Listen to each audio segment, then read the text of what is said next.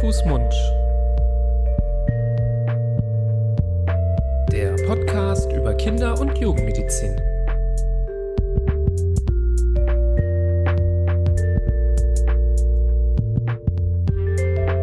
So, ihr Lieben, hallo und herzlich willkommen zu einer neuen Folge von Hand, Fuß, Mund, eurem Podcast über Kinder- und Jugendmedizin. Es begrüßen euch wie immer an den Mikrofonen Nibras Nami, das bin ich, und an meiner Seite wie immer Florian Barbour. Hallo, lieber Florian. Das bin ich. Das bist du. Wir beide sind Kinderärzte, Fachärzte für Kinder- und Jugendmedizin hier aus dem schönen Düsseldorf. Und ähm, wer uns schon länger zuhört, der weiß, dass wir seit ja, Anfang 2020 hier diesen Podcast senden, wöchentlich zu Themen der Kindergesundheit. Und ähm, wenn ihr neu dabei seid, herzlich willkommen. Wir hoffen, wir fangen euch hier heute als Stammkunden des Podcastes ein und ihr klickt den Subscribe-Button eurer App und seid ab jetzt immer dabei. Wir versuchen hier immer wieder auch Abwechslung reinzubringen, nicht nur typische Krankheitsbilder zu besprechen, sondern auch andere für uns persönlich wichtige Aspekte. Wer uns kennt, weiß auch, dass wir sehr gerne über das Thema Kinderernährung sprechen. Nicht äh, allzu langer Zeit her haben wir ja uns auch negativ ausgelassen zum Thema Werbung zu, für ungesunde Lebensmittel, die sich an Kinder richtet. Vielleicht habt ihr da auch schon zugehört und ja auch mitbekommen, dass wir eine Petition dagegen gestartet haben. Kommen wir zum heutigen Thema. Wir wollen heute über einen Aspekt sprechen, ja, der sich auch immer wieder gewünscht wurde. Auch in unseren Ernährungsseminaren wird das immer heiß diskutiert. Ähm, es geht um den Nährstoff Jod. Jod ist ähm, ja etwas, das wir alle irgendwie kennen und irgendwie ja nicht. Also gefühlt ist es ähm, sehr viel Halb- oder Schattenwissen vorhanden ähm, oder Halbwahrheiten, denn es gibt viele Aspekte über das Jod, die, glaube ich, in der allgemeinen Bevölkerung leider nicht bekannt sind. Auch auch vielleicht gleich sehr erschreckend, wie viel Kinder in Deutschland auch zu wenig Jod bekommen. Ich denke, das wissen die wenigsten. Ähm, denn sonst würde man sich auch mehr Sorgen um dieses Thema machen. Wir finden auch, und ich glaube, wir haben das auch schon mal in unseren Seminaren gesagt, ist so ein bisschen so, so stiefmütterlich behandelt, die Thematik. Es wird viel über andere Sachen gesprochen, über Eiweiß in der Ernährung, Eisen, ähm, dann wird über Fleisch, nicht Fleisch gesprochen, Milch, nicht Milch. Aber Jod, das ist so, kommt so ganz wenig vor, obwohl es doch so extrem wichtig ist. Und deswegen widmen wir dem Thema Jod in der Kinderernährung heute eine ganze Folge. Ja, kann ich dir nur zustimmen. Ich bin mir sicher, dass ganz, ganz, ganz viele Zuhörerinnen und Zuhörer nicht so richtig wissen, was jetzt mit Jod auf sich hat. Wofür hat man das genau und worüber kriegt man das genau und muss ich mich eigentlich drum kümmern oder geht das eh alles von alleine und ja, also insofern äh, absolut der Notwendigkeit, hierfür eine eigene Folge an den Tag zu legen. Ähm, irgendwie gibt's ja doch seltener den Fall, dass man sagt, ja, ich hole mir jetzt meine Jodsupplemente aus der Apotheke oder aus dem Online-Shop.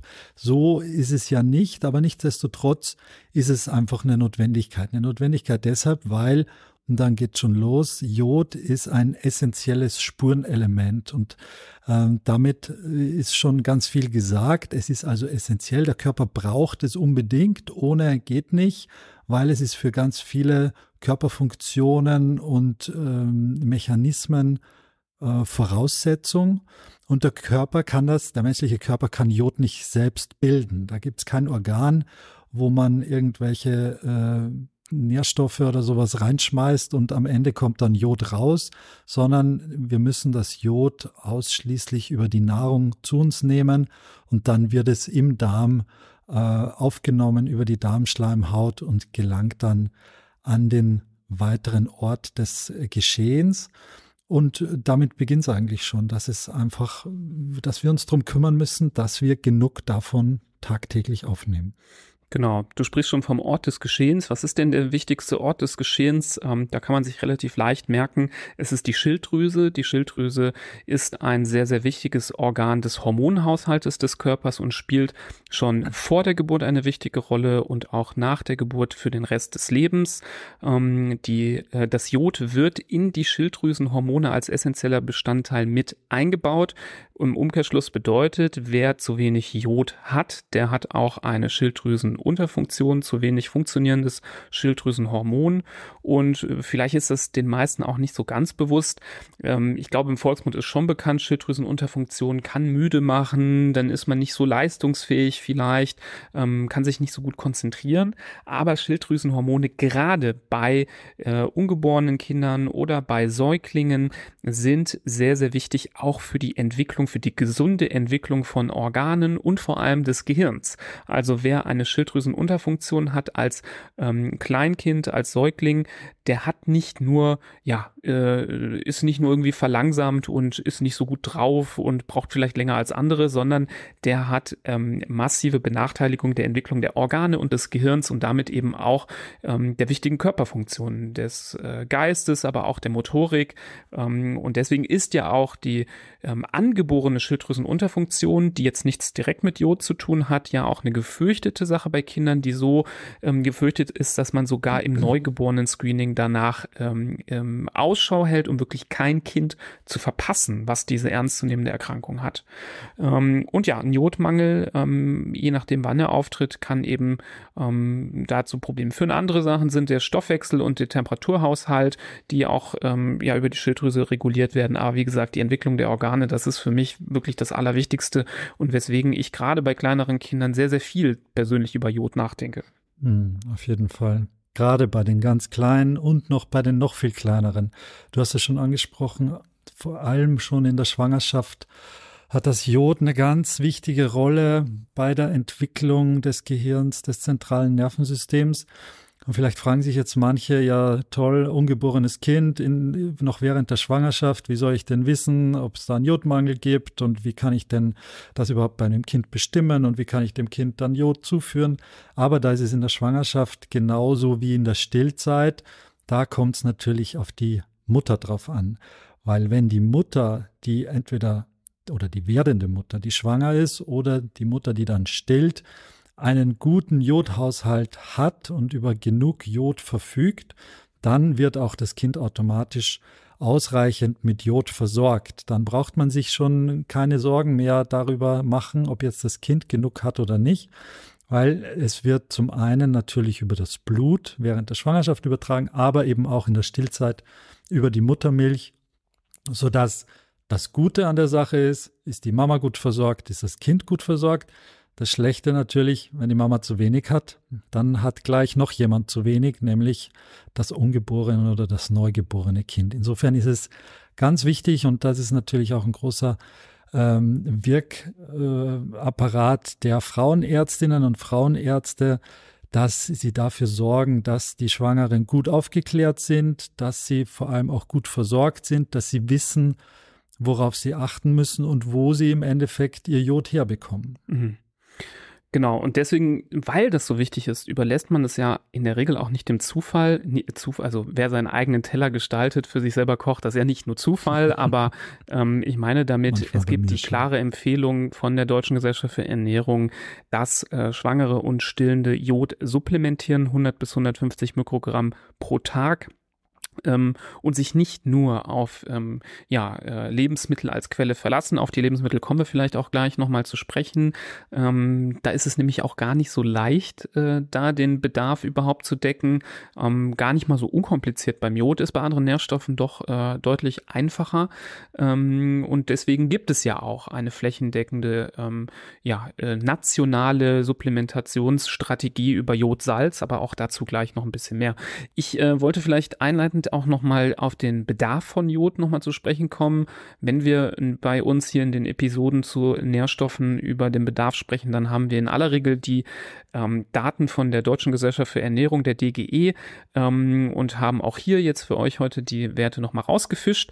Ähm, wenn ein Kind in der Stillzeit ist, gerade wenn es noch nicht Beikost bekommt, dann ist der Bedarf noch relativ gering mit äh, 40 Mikrogramm pro Tag. Also wir reden hier in einem wirklich sehr, sehr geringen Bereich. Habt ihr auch gehört, dass es ein Spurenelement ist. Das heißt, es kommt auch nur in Spuren im Körper vor. Ähm, Kinder, die auch Festes zu sich nehmen, also vier bis zwölf Monate alte Kinder, die haben schon doppelt so hohen Bedarf. Da sprechen wir schon von 80 Mikrogramm pro Tag und das Ganze nimmt weiter zu im Laufe der Kindheit. Ihr kennt es ja, manche andere Nährstoffe, da ist relativ schnell schon so eine Maximum erreicht, nicht so beim Jod. Ein ein- bis vierjähriges Kind braucht 100 Mikrogramm, vier bis sieben 120, sieben bis zehn 140, zehn bis 13 180 und ab dem 13. Lebensjahr bis ins Erwachsenenalter braucht man 200 Mikrogramm pro Tag. Und ähm, wir sehen gleich mal, wie viel Jod in Jodsalz enthalten ist. Das ist gar nicht mal so viel. Ähm, deswegen ist das eine wirkliche Herausforderung und auch kein Wunder, auch hier schon Spoiler, dass das nicht immer hinhaut, dass alle Menschen, alle Kinder und Jugendlichen vor allem genug Jod bekommen. Ja, und da ist Deutschland einfach in einer schlechten Position, in einer schlechten Ausgangslage, weil Deutschland ist ein sogenanntes Jodmangelgebiet. Das heißt, es gibt weder im Grundwasser noch in den Böden, in den Äckern, wo halt das ganze Getreide, das Viehfutter etc. angebaut wird, ausreichend Jod, um es dann über die Pflanzen entweder direkt zum Menschen oder zunächst zum Nutztier äh, oder zum Schlachttier äh, zu transportieren und dann zum Menschen. Also das reicht alles nicht aus. Das ist in anderen Gegenden dieser äh, Welt anders, aber in Deutschland ist es einfach äh, nicht genug und mangelhaft. Und deshalb ähm, hat sich da vor einigen Jahren, musste man sich was einfallen lassen, weil man gesehen hat, so kann das nicht weitergehen. Es sind zu viele Menschen unterversorgt mit Jod. Man kann das über den, vor allem über den Urin bestimmen, ob jetzt äh, ein Mensch genug Jod zu sich genommen hat oder nicht. Und da gab es eben Untersuchungen, dass es äh, einfach in Deutschland schlecht bestellt ist. Insofern gab es von der WHO äh, jetzt Deutschland unabhängig, sondern auch für ganz andere Gebiete die klare Empfehlung, dass beispielsweise oder hauptsächlich das Speisesalz mit Jod angereichert werden soll und damit alle Nahrungsmittel, die mit Speisesalz oder industriell äh, verabreichten Salz hergestellt werden. Und das hat die Sache schon verbessert, aber du hast es schon gesagt, so richtig die massiven Mengen sind da natürlich nicht drin. Und äh, wir haben auch schon eine Folge über Salz gemacht und rausgehauen. Wenn man sich die anhört, dann hört man natürlich auch raus, und das weiß eigentlich auch jeder, dass Salz jetzt in unbegrenzten Mengen oder in großen Mengen auch nicht gerade das gesündeste ist. Also das, äh, da ist Vorsicht geboten. Und insofern ist diese Menge ja, äh, schon mal ein guter Anfang oder äh, eine gute Grundlage, aber natürlich nicht alles. Mhm. Ja, ich würde gerne noch ein bisschen mehr mit der Lupe auf die Jodversorgung der Kinder und Jugendlichen in Deutschland ähm, nochmal draufgehen, ähm, wie da so die Daten sind, weil äh, nicht nur ist es nicht gut, sondern es ist sogar zuletzt noch schlechter geworden. Ähm, das finde ich auch nochmal ein sehr wichtiger Hinweis. Ähm, das Ganze kann man sich anschauen beim äh, Bundesministerium für Ernährung und Landwirtschaft, BMEL. Ähm, die machen ein sogenanntes Jodmonitoring. Also Monitoring bedeutet ähm, Überwachung, ähm, da ja hier flächendeckend, wie du gesagt hast, Jod dem Salz zugeführt wird, ähm, sollte auch jemand so ein bisschen ein Auge drauf haben. Ist das notwendig? Wie verläuft das? klappt das auch richtig? Und dieses Monitoring Monitoring ähm, hat sich ähm, die KICS-Studie angeschaut. Das ist eine Studie vom Robert-Koch-Institut, wo ja verschiedenste Aspekte der Kindergesundheit ähm, analysiert werden, auch Themen der Ernährung. Und von dieser KICS-Studie gab es ähm, bisher zwei sogen sogenannte Wellen, Wellen, wo man quasi Daten gesammelt hat. Einmal von 2003 bis 2006 und ähm, ein zweites Mal von 2014 bis 2017 und man hat von der Welle 1 zur Welle 2 einen Rückgang der Versorgung nochmal um 11 bis 15 Prozent gesehen. Schon in der Welle 1 Kick-Studie waren 37 Prozent der Kinder und Jugendlichen nicht ausreichend versorgt und in Welle 2 sogar schon 44 Prozent. Also da reden wir eigentlich fast schon, wenn wir es jetzt grob über den Daumen peilen, von jedem zweiten Kinder und Jugendlichen, äh, Kind und Jugendlichen in Deutschland, das nicht ähm, seine Werte erreicht. Das wurde, wie du auch schon angedeutet hast, über Urin Untersuchungen festgestellt. Möchte darauf auch nochmal hinweisen, dass das Untersuchen der Schilddrüsenwerte nicht absolut ausreichend ist, um über den Jodhalt, Jodhaushalt gut Bescheid zu wissen. Es kann immer sein, dass die Schilddrüsenwerte dann vielleicht noch normal sind, obwohl der Jodhaushalt schon so langsam den Bach heruntergeht. Umgekehrt kann natürlich auch eine Schilddrüsenunterfunktion auch einen anderen Grund haben. Das heißt, immer dann, wenn man jetzt vielleicht so ja gleich, sagen wir mal, denkt, naja, mein Kind isst jetzt nicht so viele Jodquellen und äh, mit dem Salz, hm, vielleicht auch nicht so, dann kann es schon auch mal Sinn machen, nach der ähm, ähm, Urinausscheidung zu gucken. Das ist ja auch fürs Kind die deutlich angenehmere Variante einer Untersuchung, als jetzt zum Beispiel eine Blutabnahme, ähm, relativ unkompliziert zu gewinnen. Und es reicht auch ein Spontanurin, das finde ich auch wichtig, auch für unsere äh, niedergelassenen Kolleginnen und Kollegen, die zuhören. Man muss keinen Urin sammeln über 24 Stunden. Ein Spontanurin reicht aus, um darüber zu schätzen, wie viel über 24 24 Stunden ausgeschieden wird und dann kann man Rückschlüsse ziehen über den Jodhaushalt im Körper.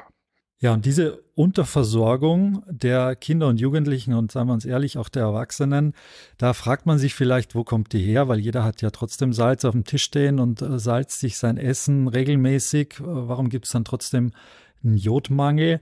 Das liegt daran, dass nicht jedes Salz, das verwendet wird, auch jodiert ist und dass die Verbreitung und die Flächendeckung von jodiertem Salz mit 40 Prozent notwendig wäre. Das ist eigentlich gar nicht so viel, muss man sagen. Es ist jetzt nicht so, dass alles jodiert sein müsste. Wie gesagt, 40 Prozent wären notwendig, aber äh, aktuelle Untersuchungen zeigen, dass das lediglich bei maximal 30 Prozent liegt, diese Zahl. Das heißt, es wird einfach zu wenig jodiertes Salz verwendet. Sprich, es liegt aber trotzdem irgendwie in der Hand jedes Einzelnen, da nicht äh, im Supermarkt das Himalaya-Salz äh, äh, auszuwählen, das seit Millionen von Jahren in den Bergen liegt und ähm, am besten schmeckt, angeblich, was ja nicht tut, glaube ich, ähm, oder irgendein besonderes Salz, sondern wirklich darauf zu achten, ist das jodiertes Speisesalz und wenn's dem so, wenn dem so ist, dann ist es doppelt positiv. Zum einen macht es das Essen einfach ein bisschen salziger, was häufig äh, dem Ganzen zuträglich ist. Und zum anderen versorgt es die ganze Familie ähm, mit Jod. Und mhm. insofern sollte man wirklich darauf achten, auch äh, wenn man jetzt ähm, dieses grobe Salz nimmt, das Meersalz etc., da ist häufig gar kein Jod drin oder mit dabei, dann lieber zum althergebrachten Salzstreuer greifen und dafür das Jod mit auf den Tisch bringen. Mhm. Ähm, genau. Was ich jetzt hierzu noch äh, ergänzen wollte, ist, ähm, dass wir natürlich ähm, aus meiner Sicht hier nicht so viel Awareness haben bei dem Thema. Ich glaube, jeder erinnert sich äh, bei sich und seinen Kindern an etliche Sessions zum Thema Karies und Kariesprophylaxe, die natürlich, äh, will ich jetzt überhaupt nicht äh, vergleichen und sagen, das eine ist wichtiger als das andere, aber da wird sehr, sehr viel gemacht. Da werden die Kinder von klein auf schon ähm, dazu animiert, darauf zu achten. Ich habe das Gefühl, beim Thema Jod ist das eigentlich viel, viel geringer ausgeprägt. Ähm, jetzt kann man darüber diskutieren, was schlimmer ist, Jodmangel oder äh, Karies ist wahrscheinlich beides gleich schlimm so äh, für das Volk betrachtet, aber ähm, ich bin der Meinung, dass da schon mal ein bisschen mehr passieren muss. Ähm, kommen wir vielleicht jetzt zu den Jodquellen. Wir reden die ganze Zeit über Jodsalz. Ähm, da möchte ich auch nochmal genauer nochmal drauf eingehen, aber vielleicht bevor wir auf die quasi flächendeckende Substitution kommen, was gibt es überhaupt für natürliche Quellen? Denn jeder möchte ja erstmal in der Regel versuchen, auf natürlichem Wege, sofern das äh, auf äh, ja, vernünftige Art und Weise möglich ist, Nährstoff zu sich zu nehmen. Und da kann man erstmal ganz grob sagen, Jod kommt aus dem Meer. Also alles, was im Meer ist, ähm, hat in der Regel Jod an Bord. Ich finde das besonders beeindruckend beim Thema Fisch, ähm, denn man kann sehr, sehr gerne hier ähm, äh, lokal angeln gehen ähm, aus dem See und sich da die Fische oder aus dem Fluss hier, Süßwasserfluss rausziehen. Die Teile sind völlig jodarm, das bringt überhaupt nichts. Es gibt nämlich immer so ein bisschen diese, ähm, diese, diese, ähm, dieses, dieser Irrglaube, man muss Fisch essen, um genug Jod zu bekommen. Aber es muss Seefisch sein. Es reicht nicht Süßwasserfisch. Das bringt nichts. Und was kommt auch aus dem Meer, wenn wir jetzt vom tierischen aufs pflanzliche gehen? Das sind Algen. Algen sind auch eine sehr, sehr potente Jodquelle, ähm, die man aber auch erstmal zu nutzen wissen muss. Achso, ich habe hier auch sogar noch mal eine Tabelle rausgesucht. Also hier zum Beispiel ist äh, Shellfisch wird immer wieder als Jodquelle ähm, empfohlen. 243 Mikrogramm pro 100 Gramm Fisch und demgegenüber eine Forelle drei Mikrogramm pro 100 Gramm. Also da es, sind wir hier schon beim 60 bis 70-fachen, was der äh, Schellfisch äh, hat. Da gibt's hier noch ein paar andere Sorten, die ich auch nicht unbedingt alle kenne, aber man sieht ähm, da einen eklatanten Unterschied. Also wer sagt, ähm, ich möchte das auf natürlichem Wege ergänzend am besten zum Jodsalz, ich würde nicht empfehlen, Jodsalz zu vermeiden, gibt gar, eigentlich gar keinen Grund dafür, ähm, außer dass es nicht so attraktiv ist wie jetzt das frisch vom äh, Kristall geraspelte äh, Salz, was halt einfach nur cool aussieht natürlich, ähm, ergänzend dann auf Seefisch zu setzen. Ähm, Kuhmilch möchte ich ansprechen als Quelle. Ähm, du hast eben gesagt, man kann den, vielleicht führt man den Tieren was zu aus dem Böden oder so. Was man da nochmal sagen muss, das Fleisch der Tiere ist sehr jodarm, egal wie viel Jod man äh, gibt, weil Jod wird einfach nicht im Muskelgewebe gespeichert. In der Milch taucht Jod schon auf, aber auch hier ähm, das ist aus meiner Sicht keine besonders gute Quelle für Kinder. 120 Mikrogramm pro Liter. Wir haben gesagt, ein ähm, Säugling vier bis zwölf Monate braucht 80 Mikrogramm. Das heißt, er bräuchte schon drei Viertel Liter Kuhmilch, um seinen Tagesbedarf ähm, zu decken. Ihr wisst, wir empfehlen nur ähm, ein Glas Milch am Tag Kuhmilch, wenn man überhaupt Kuhmilch äh, konsumieren möchte. Wir sind ja mittlerweile auch Vertreter davon, dass man durchaus auch auf Kuhmilch komplett verzichten kann. Ähm, also auch da keine besonders sinnvolle Quelle mit Kuhmilch zu arbeiten. Ist auch so ein bisschen so ein Vorurteil, dass man das gut benutzen kann. Ähm, ein bisschen mehr noch zu den Algen Algen, da wollte ich nochmal einen Hinweis geben. Ähm, Problem bei Algen ist, es gibt manche Algen, so wie Kombu, vielleicht kennt jemand Kombu, das ist so diese, das sind diese Algenplatten, die kriegt man auch gerne im Asiamarkt oder im, im Reformhaus gibt es die auch, glaube ich, manchmal. Ich benutze die auch, weil äh, ich liebe japanisches Essen und in japanischen Essen ähm, finden fast alle Brühen auf äh, Dashi-Basis statt. Das ist so eine Brühe, ähm, für die man Kombu-Algen verwendet. Und diese Kombu-Algen haben aber extrem viel Jod. Ähm, da ist bis zu 1500 Mikrogramm im Durchschnitt drin pro Gramm Alge. Das ist eigentlich viel zu viel. Das heißt, es bestehen eigentlich nur aus Jod. ja, die bestehen fast. Jodplatten. Ja, ich meine, man muss sagen, 1500 äh, Mikrogramm sind 1,5 Milligramm. Das ist äh, auch trotzdem nicht so viel. 1,5 Milligramm Jod pro ein Gramm. Also da ist noch ein bisschen was anderes mit drin in der Platte. Ähm, aber es ist viel zu viel. Also mhm. man sollte jetzt nicht hingehen und je, jeden Tag anfangen, irgendwie in so eine Kombo-Platte äh, reinzubeißen, um damit sein Jodgehalt zu decken. Andere Quellen, man kennt ja auch zum Beispiel Nori, das ist so dieses typische, diese getrockneten Blätter, die man für Sushi benutzt, die kann man ja auch äh, mittlerweile überall kaufen.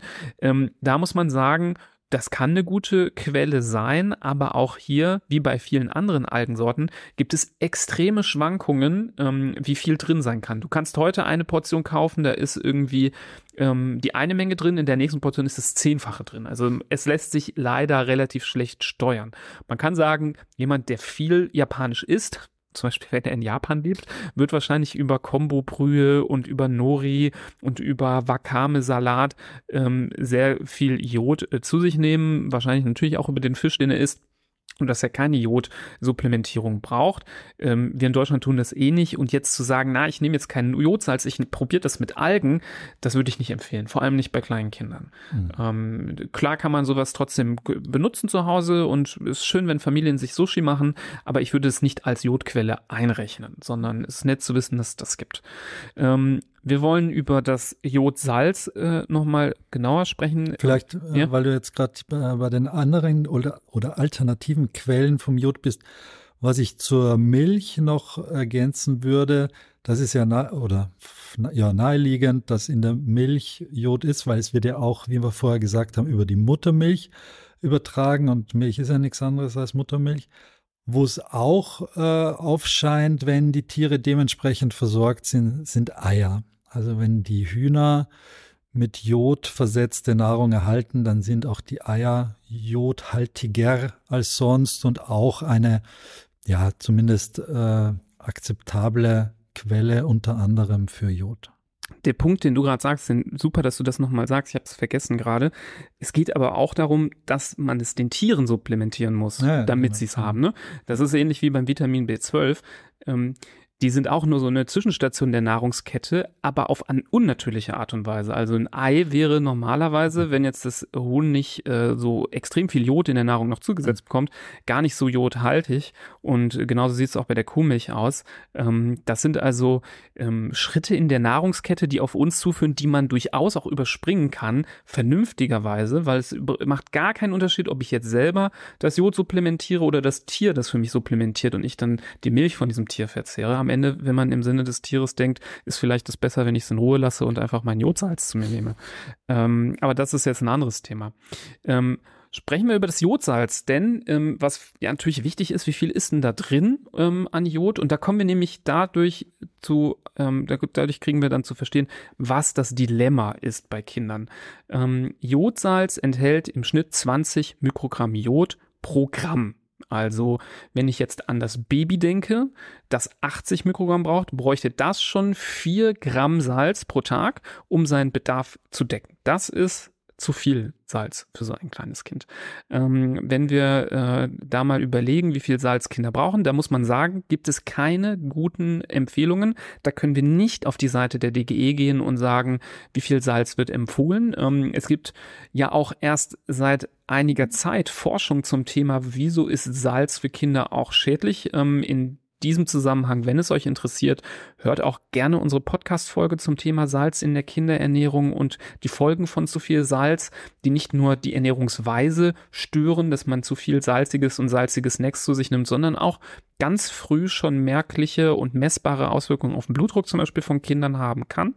Ähm, Deswegen ähm, unbegrenzt Salz ist nicht möglich. Wir haben in unserem äh, Buch ähm, so ein bisschen die Literatur durchforstet und dafür euch eine Tabelle reingesetzt. Keine Sorge, wir spoilern äh, oder wir wollen euch jetzt nicht locken, unser Buch zu kaufen, indem wir euch das jetzt hier nicht verraten. Ich verrate es auf jeden Fall.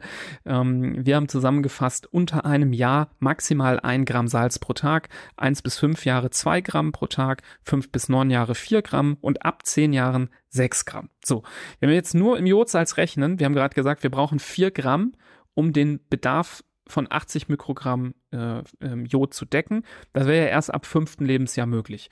Der Fünfjährige hat aber eigentlich wiederum einen Bedarf von 120. Also der bräuchte wiederum eigentlich 6 Gramm. Hm? Du bist auch nicht zufrieden zu nee, ich, Ja, ich ja, bin, ja recht. man muss die super. Sachen auch mal einfach mal ausrechnen. Wenn 44 Prozent der Kinder in Deutschland einen Mangel haben und ähm, das Jodsalz so viel Jod enthält, dass man eigentlich den Kindern zu viel Salz geben muss, dann haben wir doch ein dickes, fettes Problem. Also da muss man doch entweder hingehen und sagen, hey Leute, wir müssen eine Awareness-Kampagne machen, wir müssen zusätzlich zum Jodsalz Awareness schaffen, dass man mehr Seefisch, mehr Algen äh, zu sich nimmt zum Beispiel ähm, oder aus Algen irgendwie eine verlässliche Quelle für Kinder äh, generiert. Oder man muss hingehen und sagen, ja, wieso machen wir nicht Jodsalz, wo 30 Mikrogramm oder 40 Mikrogramm pro Gramm drin sind? Das ist sicherlich möglich. Dann ist es vielleicht ein bisschen gelber noch, das Salz. Das ist das, was wahrscheinlich viele sowieso schon irrationalerweise leider ein bisschen stört am Jodsalz, dass es nicht so schön weiß ist äh, wie äh, nicht jodiertes Salz, sondern dass es eben so ein bisschen einen Farbton hat. Ähm, aber das wäre eigentlich das Notwendige, weil zum Beispiel hier der sechs, der Zehnjährige, der dann mal sechs Gramm am Tag maximal, wir reden ja hier auch immer von den maximalen Mengen, es ist ja auch erfreulich, wenn es nicht unbedingt eingehalten wird. Der Zehnjährige, der 6 Gramm darf, der kommt auf 120 Gramm. Und der schafft so gerade die Menge, die man so bis 6, 7 Jahre erhalten darf. Also gerade dann, wenn er mehr Salz essen darf, braucht er eigentlich schon wieder mehr.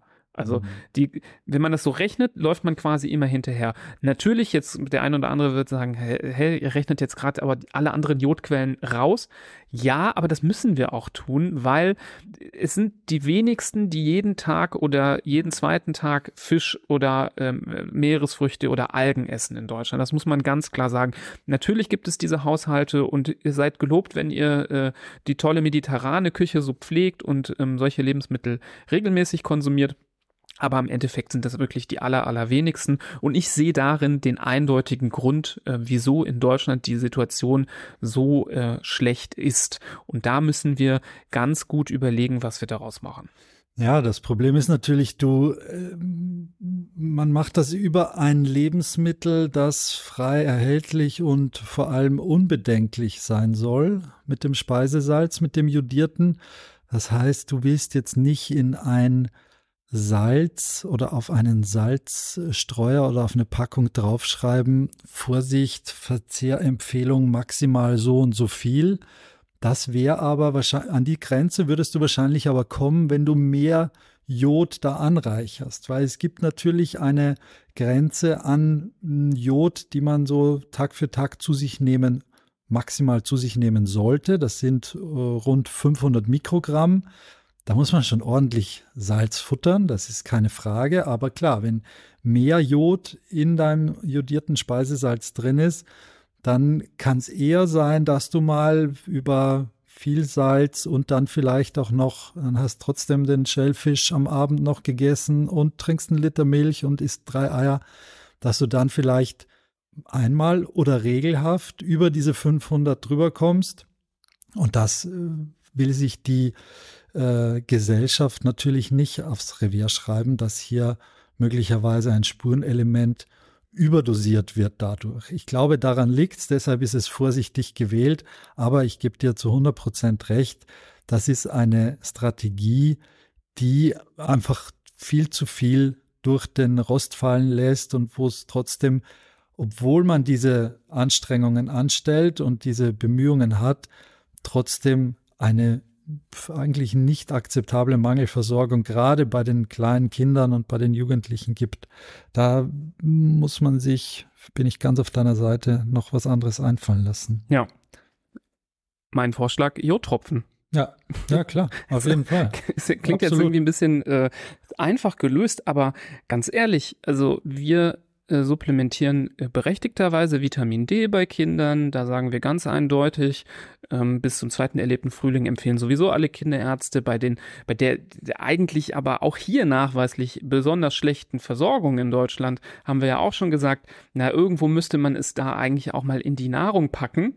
Ja, es ist ein bisschen andersherum das Problem. Da ist es regelhaft so, dass man bei Mangel sofort das Supplement nimmt und uns fehlt ein, ein, ein Nahrungsmittel, wo es quasi angereichert wird. Da haben wir zum Beispiel auf Skandinavien geblickt, wo Vitamin D zum Beispiel in die Milch mit reingepackt wird, auch in die pflanzlichen Milchalternativen, wenn ich mich nicht irre, um da ähm, die Skandinavier mit Vitamin D zu versorgen. Beim äh, Jod ist genau umgekehrt. Da haben wir zwar diese grundsätzliche Supplementierung, aber die wenigsten benutzen ähm, zusätzlich noch ein, ähm, ja, ein, ein, äh, eine Tablette oder einen Tropfen, den man geben kann. Und meiner Meinung nach, gerade bei Säuglingen und Kleinkindern, gerade dann, wenn die angefangen haben mit der Beikost, äh, zumindest bis sie in den Kindergarten gehen, wo die Kinder sich entwickeln, das Gehirn reift und wächst und sie sprechen lernen und alle möglichen Dinge ähm, beginnen äh, für sich zu entdecken. Also, und das basierend auf der Entwicklung des Gehirns, muss man sagen. Wenn es da nicht vorangeht, geht es mit den anderen Dingen meistens auch nicht voran.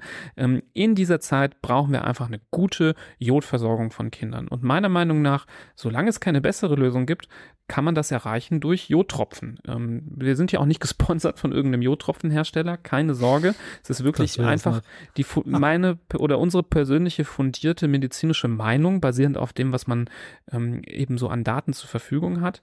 Ähm, und das Ganze ist überhaupt nicht kompliziert. Also ähm, es gibt Präparate, die äh, sind auch nicht teuer, Flaschen mit 50 Milliliter Jod drin. Das Ganze auch meistens alkoholfrei. Das ist ja bei Supplementen manchmal eh das, äh, wo mancher so ein bisschen grübelt, hm, ist das problematisch mit dem Alkohol in dem äh, Tropfen. Das ist meistens eben auch nicht problematisch, aber hier sogar ähm, häufig von Natur aus alkoholfrei das Produkt.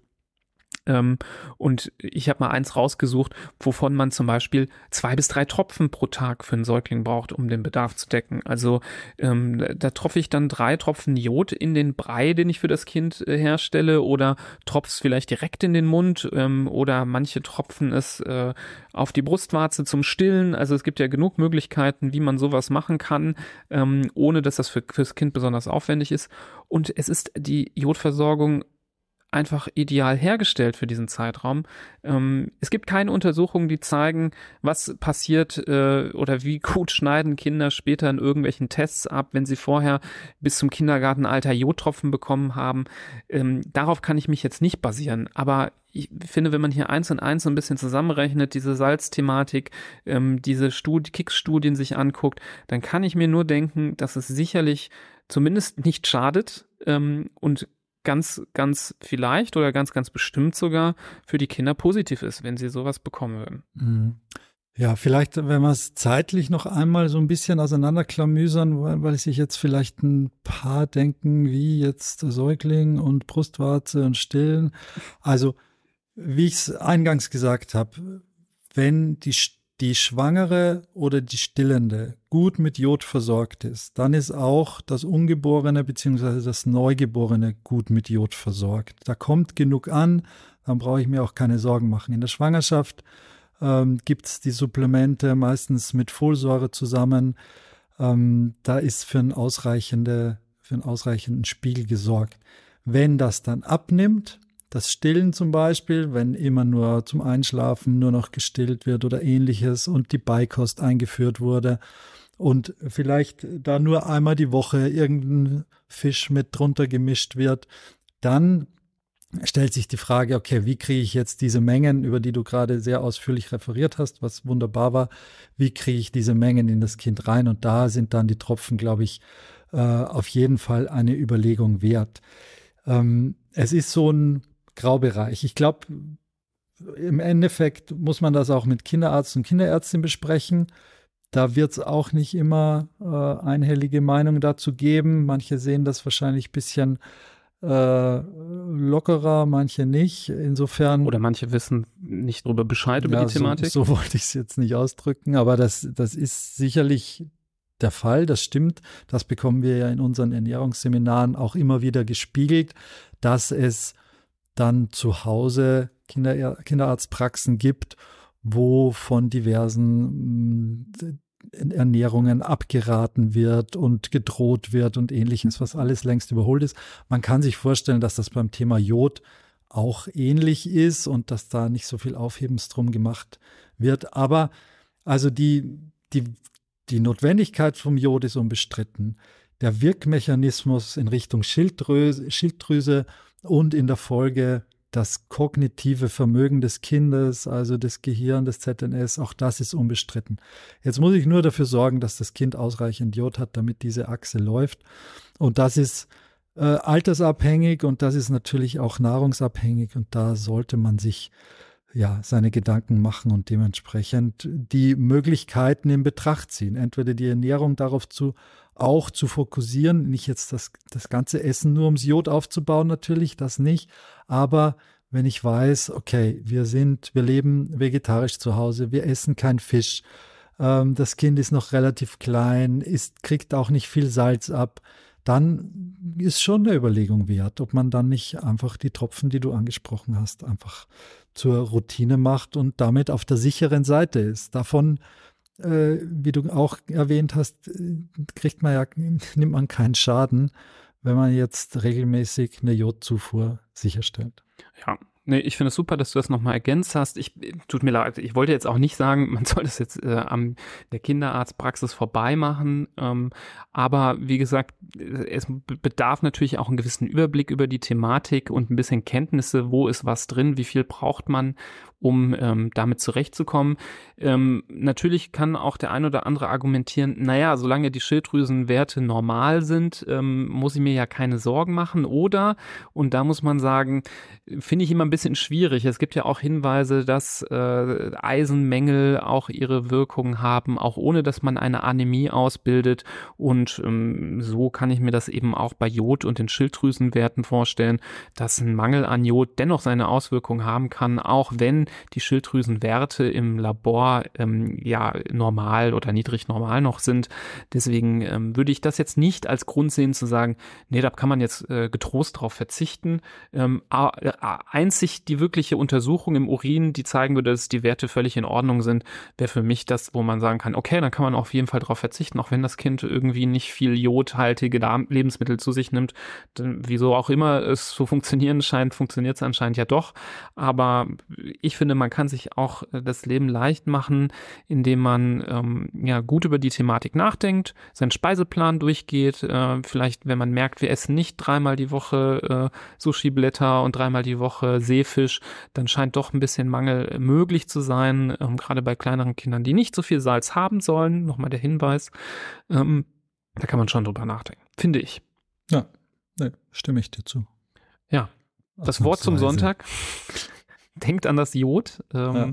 Das ist so ein bisschen die Message, die Ach wir so, hier. Ein Thema wollte ich noch ähm, ergänzen. Das hat jetzt nicht unbedingt mit Kinderernährung was zu tun, aber manchmal fragt man sich ja, was ist eigentlich mit diesen Jodtabletten, die es gibt und wo immer wieder die Rede davon ist, auch gerade vor einigen Jahrzehnten, zum Beispiel als es die Katastrophe in Tschernobyl gab, da waren ja auch Jodtabletten ähm, im Spiel oder, oder zumindest, ähm, ja, war, es das Thema. Hier nur in kurzen Sätzen geht es darum, dass die Schilddrüse, wie gesagt, abhängig ist vom Jod. Also die, die, das ist einfach notwendig. Und die Schilddrüse kann aber nicht unterscheiden, ob das Jod jetzt zum Beispiel im Falle eines äh, Reaktorunfalls radioaktiv verseucht oder versetzt ist oder gutes Jod ist. Die nimmt einfach das Jod auf und wenn das aber dementsprechend äh, verstrahlt ist, dann kann es zu schweren Erkrankungen kommen, zu Krebsformen äh, der Schilddrüse etc. Deshalb gibt es diese Jodtabletten nur in einem derartigen äh, Katastrophenfall, um den Jodbedarf einmal schlagartig zu decken, damit die Schilddrüse nicht auf die Idee kommt, da noch mehr Jod, das möglicherweise zu dem Zeitpunkt dann verstrahlt ist, aufzunehmen. Diese Jodtabletten gibt's aber nur dann. Und da kann man jetzt nicht in die Apotheke gehen und sagen, ich hätte gern diese Jodtabletten, die das, die das machen, weil die sind äh, staatlich gesichert. Ich weiß nicht, wo die gebunkert werden. Ich weiß nicht, wie die up to date gehalten werden, dass da kein Verfallsdatum drauf ist. Vielleicht haben die auch gar kein Verfallsdatum. Ich weiß es nicht. Aber das ist ein eigenes Produkt, äh, um das es hier in der Nahrungsergänzung äh, und in der Ernährung äh, gar nicht geht. Jo. Ja. Nur zur Ergänzung gute ähm, Aufklärung noch zum Schluss. Ja, wir hoffen, dass euch diese Episode gefallen hat, dass euch diese Thematik auch gefallen hat. Ähm, wir wissen ja, dass ähm, immer großes Interesse an den Themen der Kinderernährung besteht. Ähm, solltet ihr hier noch Ergänzungen haben oder Meinungen, Kritik, Vorschläge zu dem Thema oder anderen Themen, die wir hier besprochen haben, schickt sie uns gerne. Ähm, wir verweisen auch nochmal ganz eindeutig auf die anderen Episoden zu Themen der Kinderernährung, die wir gemacht haben. Zum Beispiel über Zucker, über Salz haben wir eben ernährt, äh, über vegetarische und vegane Kinderernährung, über Stillen und Muttermilch. Ähm, da gibt es einige. Ihr könnt ähm, zu den Themen leicht finden über unsere Webseite www.handfußmund.de unter dem Punkt der Podcast gibt es eine Suchfunktion, wo ihr nach Stichworten suchen könnt und alle Episoden zu dem Thema findet.